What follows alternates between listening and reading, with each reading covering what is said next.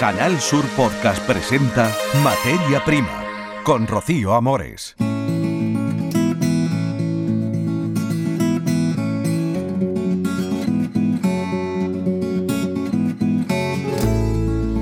Las propiedades del aguacate y su cultivo en materia prima. Muy buenas tardes.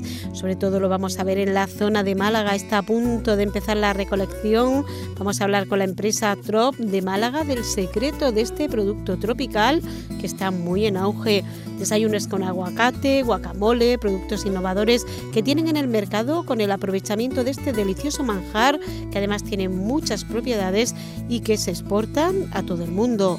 Los precios al consumidor están subiendo por el encarecimiento de costes con el recibo de la luz y combustibles y también hablaremos de que los agricultores no les llega nada de esta subida, nos lo dicen en las cooperativas de Almería. Los agricultores denuncian que es la gran distribución la que se está aprovechando.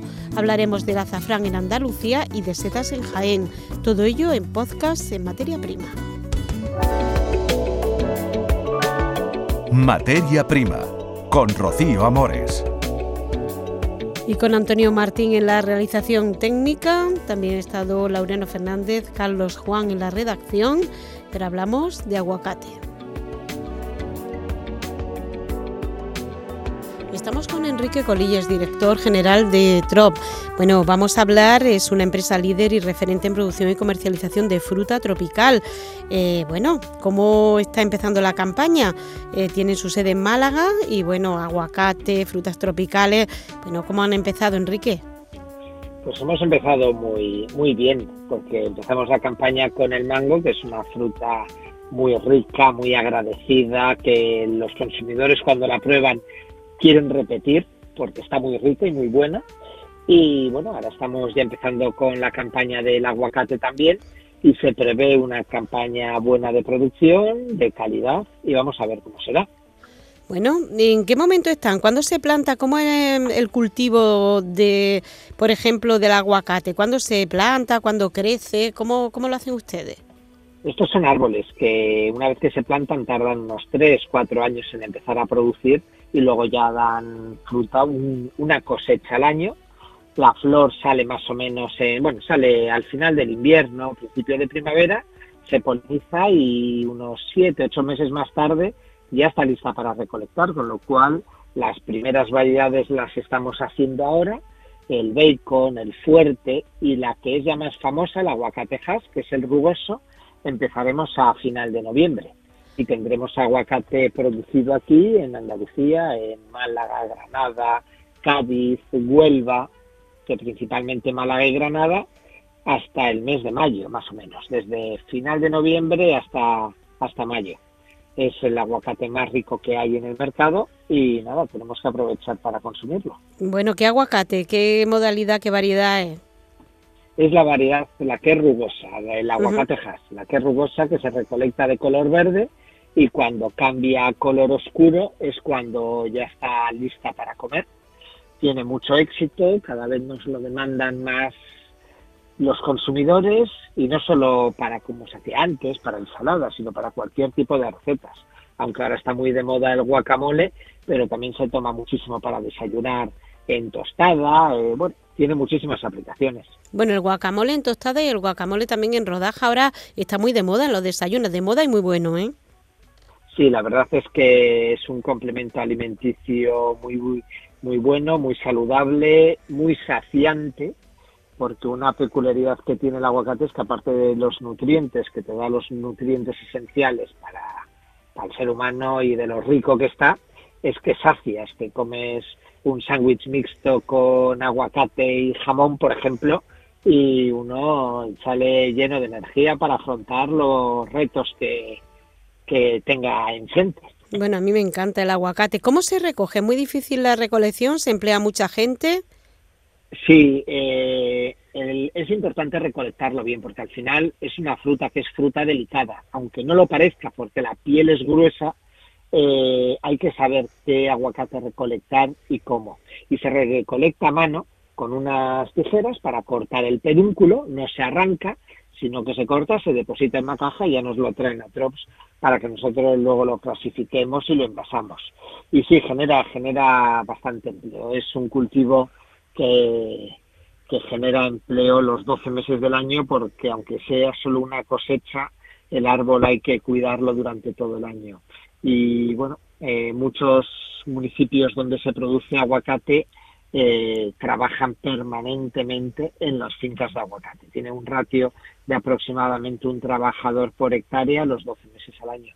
¿Y cuántas hectáreas, si tiene más o menos conocimiento, puede haber de aguacate en Málaga o tienen ustedes de los que le llevan los agricultores a Trops? Mira, Trops tendrá unas 4.000 hectáreas de aguacate. El cultivo del aguacate en Málaga puede ser unas 7, 8.000 hectáreas. ¿Y se exporta, Enrique, a dónde más o menos se, exporta? A, muchos países, principalmente nuestro mercado principal es el europeo. Cualquier país de, Europa eh, come nuestros aguacates. Ahora mismo estamos vendiendo en 23 o 24 países. También algo fuera de la Unión Europea, Emiratos Árabes, algún país africano, eh, a veces en Estados Unidos, Canadá pero el mercado principal realmente es el europeo, Francia, Alemania, Reino Unido, eh, Suiza, eh, países escandinavos, Chequia, Eslovaquia, Ucrania, Eslovenia. La verdad es que los países europeos son los más, los que más demandan nuestro aguacate. ¿Mercado nacional? También, también el mercado nacional, el mercado español y también el portugués, el mercado peninsular aprecia mucho productos como el aguacate, el mango, nuestros gustos eh, culinarios, nuestra cocina tan rica ha sabido admitir eh, un producto como el aguacate, también el mango, y realmente España, es España y Portugal son países que muy importantes para nosotros. ¿Y el precio? ¿Cómo está de precio este año el mango? ¿Qué precio medio suele tener? Aunque bueno, ya sabemos que varía, pero un precio medio. Mira, el consumidor lo puede encontrar entre 2 y 3 euros el kilo. eh, seguramente el precio más justo debe estar entre los 2 euros y medio y los 3 euros, pero bueno, hay momentos en que baja un poco, pero bueno, por ahí anda. ¿Y al agricultor se le hay mucha diferencia con lo que se le paga y luego cómo se consume al consumidor el precio final? Hombre, siempre hay diferencia. En el caso de Trops, eh, hay menos diferencia porque nosotros somos una organización de productores y del precio de venta le quitamos únicamente los costes y el resto del dinero llega al agricultor. El margen, en todo caso, más grande que puede haber es el que se queda a la distribución. Pero en el caso del mango, eh, la fruta que sale al, al consumidor alrededor de dos euros y medio, al agricultor se le puede pagar a un euro treinta, un euro cuarenta, aproximadamente.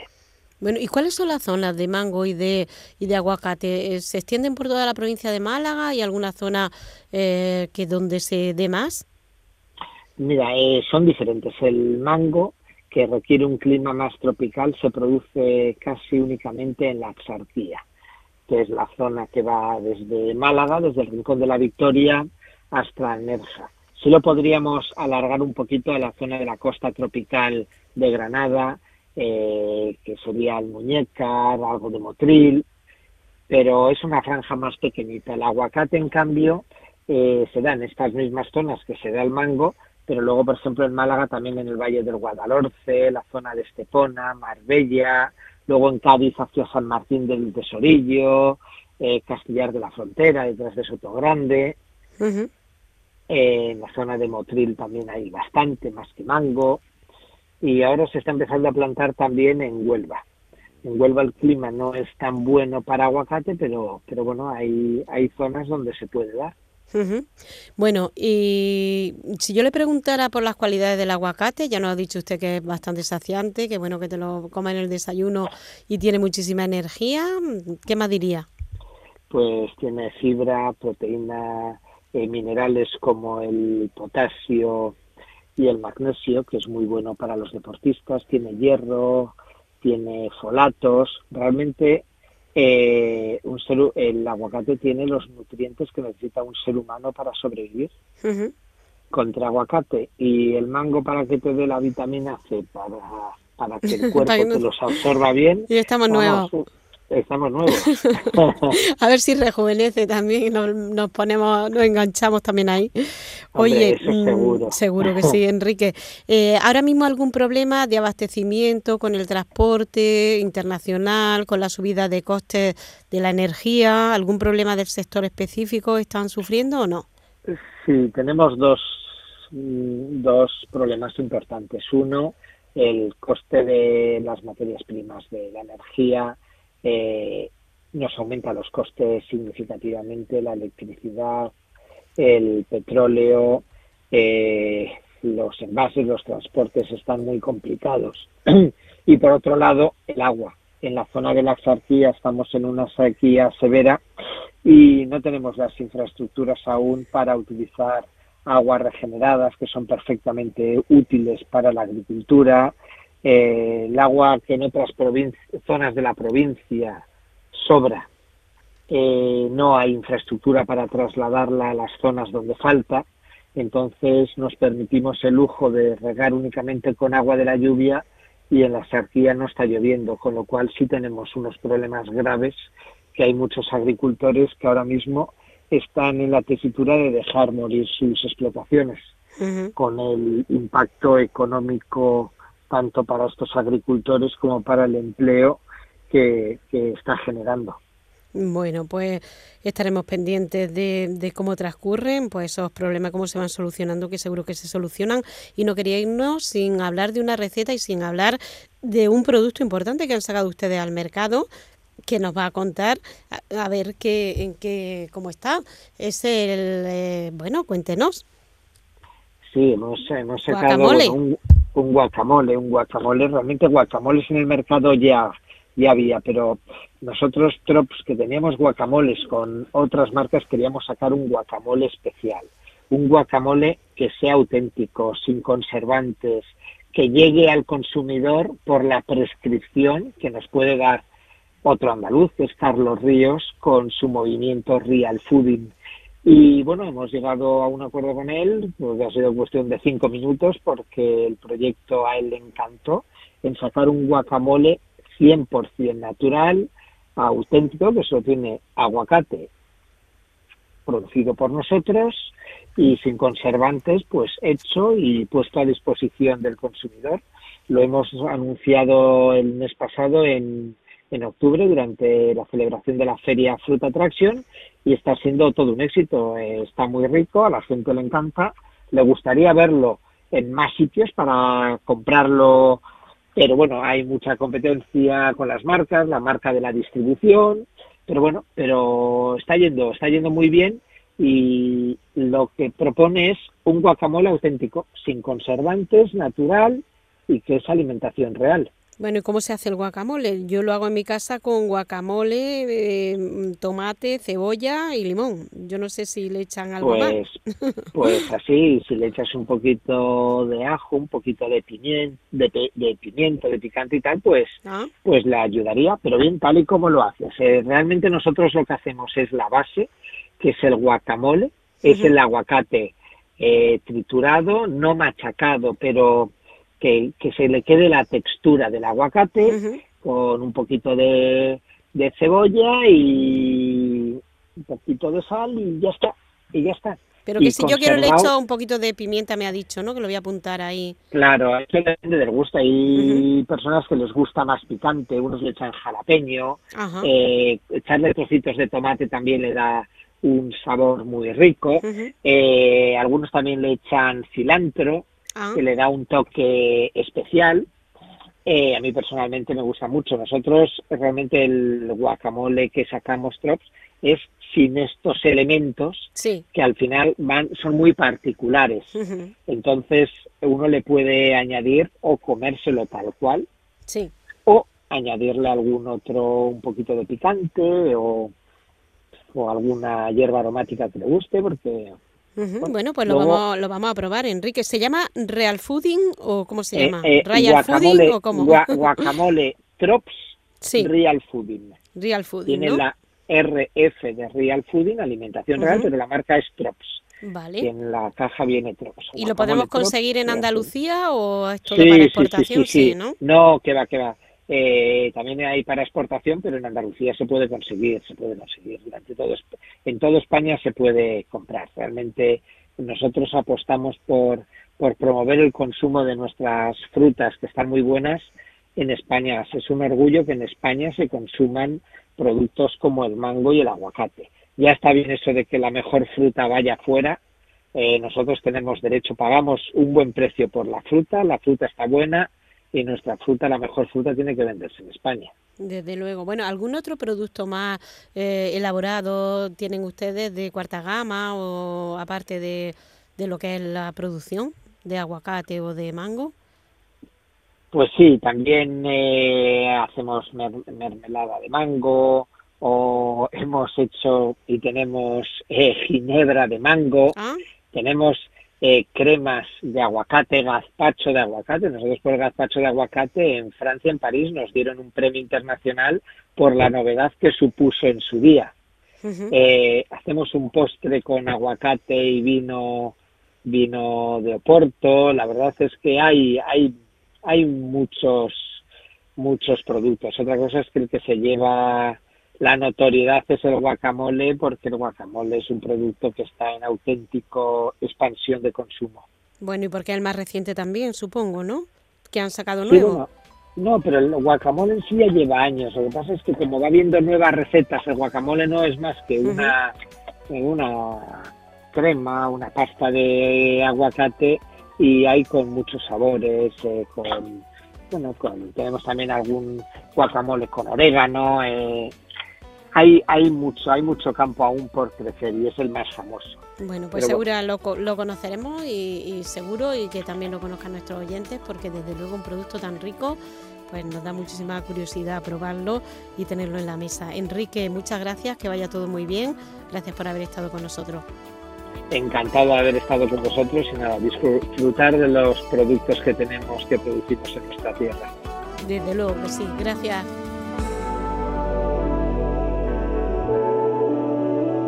Materia Prima con Rocío Amores.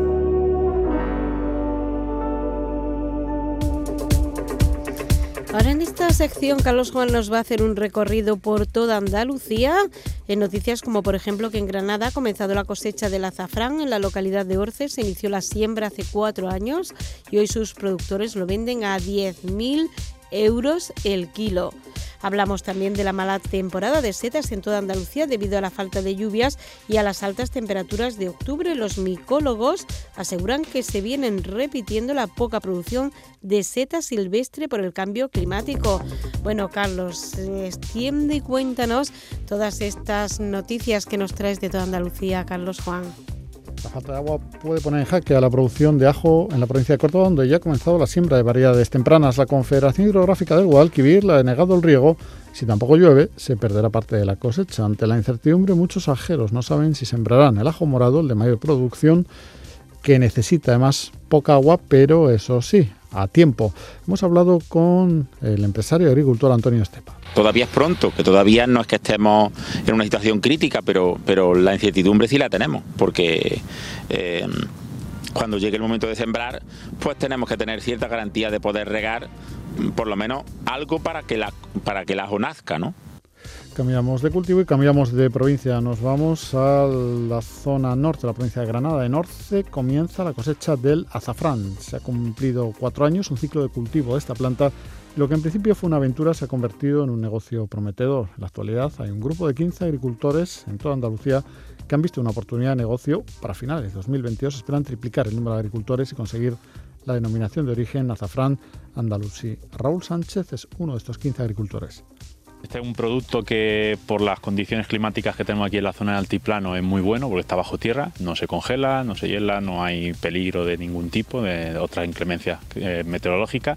Entonces es una buena solución para implantarse aquí en el altiplano. Funciona, eh, ahora lo que pasa es que tiene que coger digamos, la fuerza o el tirón que tienen los otros eh, cultivos que llevan ya muchos años aquí. La Junta de Andalucía apoya esta iniciativa con más de 50.000 euros por hectárea y año. El ciclo del azafrán es de cuatro años. El primero suele dar un kilo por hectárea, el segundo 8 kilos, el tercero entre 10 y 12 para culminar con 8 kilos durante el último. El azafrán andaluz tiene gran acogida en Irán y en los Estados Unidos de América. Preocupa la situación extrema que viven los ganaderos por la escalada de subida de precios del combustible, la electricidad, los precios. Han centrado las conversaciones de los ganaderos en la recientemente celebrada Feria Nacional de Ganadería y Agricultura Fegasur en Jerez de la Frontera, una situación que se ha agravado por la sequía. Este año la feria tiene un importante incremento de cabezas de ganado, un 40% más que la última celebrada antes de la pandemia. Eh, escuchamos testimonios de distintos ganaderos. Juan Carlos Romero representa la ganadería Concha Piquer. Lo mismo la, electricidad que el, pienso, la subida de pienso, la falta de cereales que hay ahora mismo y, bueno, y la sequía que tenemos. Álvaro Aranda, de la ganadería Fernando Arana Cabrera. El pienso está a unos precios disparatados, carísimos, y, con un agravante, que nosotros no, luego no podemos repercutir los costes sobre los productos que tenemos. Y Juan Antonio Moreno Cobo, de la ganadería Raza Ovina Alogeña. La raza ovina alogeña es una ganadería de alta montaña, eh, ganadería en extensivo y una ganadería que trabaja en ecológico. Para el tema de la especulación que tenemos actualmente de cereales, pues escasean mucho más y por tanto la subida es más que la del grano convencional. La falta de lluvias, que no se prevé nada más a corto plazo, eh, también incide en la recogida de setas. Los micólogos aseguran que se repiten los años, los otoños de poca producción debido al cambio climático. Precisamente es más corto el otoño, es la estación propicia para la recolección de setas. En Jaén esta actividad eh, tiene gran arraigo, también a otros puntos de Andalucía, pero hasta ahí nos hemos ido para encontrarnos con David y con Monse. La temporada micológica se ha ido al traste, porque eh, ahora que ha llovido, eh, ahora que ha llovido a principios de noviembre, ha llovido muy bien, han caído muchos litros, pero se ha echado el frío. Ahora mismo estamos a cero grados y esto ya para los micelios totalmente. El frío paraliza los micelios y hasta el año que viene, pues poco más vamos, vamos a ver este año. Hemos comido a mediodía por la noche, en las lentejas, los garbanzos, en el arroz, eh, en el ajo arriero, en todo. ¿Y este año cómo lo ves? Pues este año fatal, porque no ha llovido nada, el año pasado fue malo, pero este año ha sido malo, no lo siguiente y no hay nada. El momento, como decimos en esta semana, nos eh, esperan nuevas lluvias.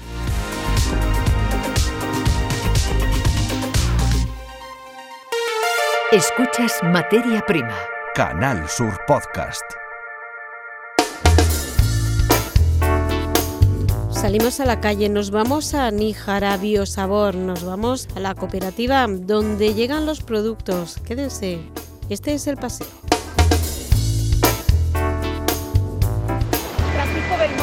¿Cómo, ¿En qué momento se encuentra ahora mismo la campaña? Subida de costes, subida de productos en los invernaderos y aquí no ha repercutido en el agricultor. ¿Cómo está viviendo este momento? Vamos a ver, la campaña es verdad que está empezando, pero ya llevamos casi un mes de campaña. Eh, estamos, la verdad, bastante asustados porque el incremento de costes es inasumible. Hablamos de cartón, todas estas cajas de cartón que estáis todas estas cajas de cartón que estáis viendo aquí en torno a 30% de subida, plástico con un 25-30% también, etiquetas una fuerte subida, cantoneras, palés, absolutamente todo. Calculamos una media de subida de costes de un torno a un 30%. 30% en los materiales que se necesita para envasar un kilo, estamos hablando entre 8 y 10 céntimos de subida solamente en los materiales para envasar. Con lo cual, es una subida tan fuerte eh, tienes que darte cuenta que cuando hablamos de venta de productos, hablamos de venta de salida almacén en torno de 80 a 90 céntimos, estamos hablando de un 15% del valor del producto solamente subida de, de materiales. Es inasumible. ¿Cuál es el problema que nos estamos encontrando? Como es inicio de campaña, como todavía coincidimos con otros orígenes de producción en el norte de Europa, con Holanda y con todas las producciones de Francia e Italia, más las producciones que ya están, la nuestra, más la del sur, la de Marruecos en este caso, hay un exceso de oferta tremendo.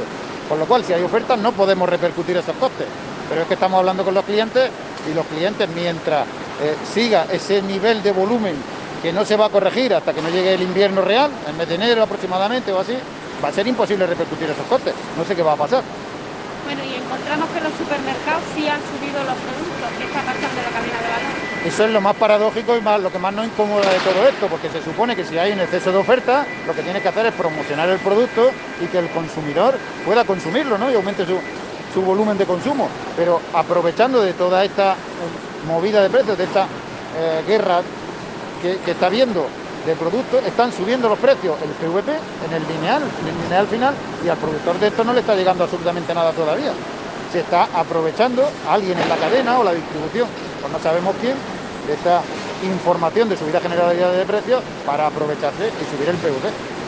Bueno, cuéntenos qué se está produciendo aquí ahora y agricultura ecológica, háblenos del valor ¿no? de la agricultura ecológica en estos momentos, de lo que está en Almería y dentro de eso, ¿dónde se encuentra su, su empresa? Bueno, nosotros, yo llevo mucho tiempo diciendo que creo que las producciones que se hagan en el primer mundo, en Europa, la mayoría deberían ser ecológicas creo que estamos preparados y hemos demostrado ya que hay herramientas para producir en orgánico y que tal y como está la, sensibilización y las necesidades del consumidor, eh, el futuro, ya no la Agenda 2030, sino en general, la mayoría de lo que se produce en Europa debería ser orgánico. Nosotros esto lo tenemos muy claro, solo hacemos de las 40.000 toneladas que producimos, solamente lo hacemos orgánico y, el futuro está creciendo mucho. En origen, es verdad que está creciendo muchísimo, el consumo también está creciendo en, un volumen importante, pero la producción es más reactiva que el consumo y tenemos sobre oferta también de producción ecológica. Estamos organizándonos y moviéndonos, pero hay unos momentos de la campaña, como puede ser este, donde hay mucha más producción que demanda. Bueno, ¿y en Almería cómo está la producción ecológica respecto a Andalucía? Bueno, no, no para de crecer, ya sabes que estamos alrededor de las 6.000 hectáreas ya, el crecimiento en los últimos cinco años ha sido exponencial, se ha doblado la superficie y era lo que te decía, hay demanda en momentos determinados, en el momento de invierno donde los cultivos ecológicos son más difíciles de producir y realmente hay escasez, por lo tanto seguimos ampliando la superficie, pero luego hay otros momentos como puede ser el otoño y la primavera donde es más cómodo producir también el ecológico porque las condiciones climáticas son mejores y hay unos excesos de, producción tremendos. Con lo cual, la media total de la campaña de otoño, primavera, invierno y primavera hace que la media diferenciada del orgánico, que tenía que ser importante, no lo es es porque hay una demanda, una escasez de producto en el invierno, pero el resto de la época sigue sobrando también ecológico. Bueno, y, cuando hablan de desabastecimiento, que la situación actual puede suponer que se desabastezcan los mercados, ¿cómo lo ve usted de cara a la Navidad o cómo ve usted este momento? Bueno, será, yo considero que, que eso no va a ocurrir, por lo menos en el caso de nuestros productos, no va a ocurrir ese desabastecimiento. Si ocurre será por otras cosas, por el transporte, o por los costes de, cualquier otra cosa, pero no porque los productores eh, dejemos de hacer nuestro trabajo. Los productores, a pesar de los costes, que no solamente son los del empaquetado, sino los del campo, con la energía, con los insumos, con los abonos, con los plásticos, también nos está subiendo también ese 20 o 30%, con lo cual la subida entre, entre la producción y el empaquetado es disparatada, pero aún así estamos haciendo nuestro trabajo, nuestras producciones van a estar ahí en los volúmenes que más o menos de todas las campañas, y nosotros, que luego al final la cuenta de resultados sea negativa, pues casi seguro, ¿eh? Casi seguro. Pero nosotros vamos a estar ahí con las producciones para que el consumidor en cualquier, en cualquier momento no note esa escasez o esa necesidad. Bueno, háblenos de Biosabor, eh, qué producción tienen ahora mismo, qué, qué momento tienen la campaña, qué productos tienen. ¿Y saben de alguno de estos ahora el precio en el supermercado por cuánto de más sea?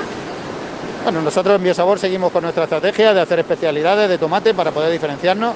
Tomates con mucho sabor, lo teníamos clarísimo y es lo que seguimos haciendo. Creemos que el consumidor tiene que repetir el consumo y eso hace que, de alguna manera dependan un poquito de nosotros porque le damos un producto que en su casa eh, lo quieren tener y cuando vuelven a la compra lo vuelven a tener.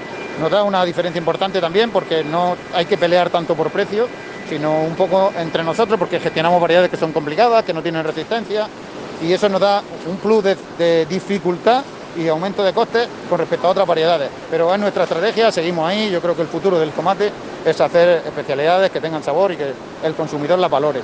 Pues muchas gracias. Nada, a vosotros. Materia prima. Esperemos que les haya gustado, que les haya entretenido. Volvemos cada semana con un nuevo podcast. También en RAI Antonio Martín y en la realización técnica Carlos Juan, Rocío Amores. Les deseamos que sean ustedes muy felices. En Canal Sur Podcast han escuchado Materia Prima con Rocío Amores.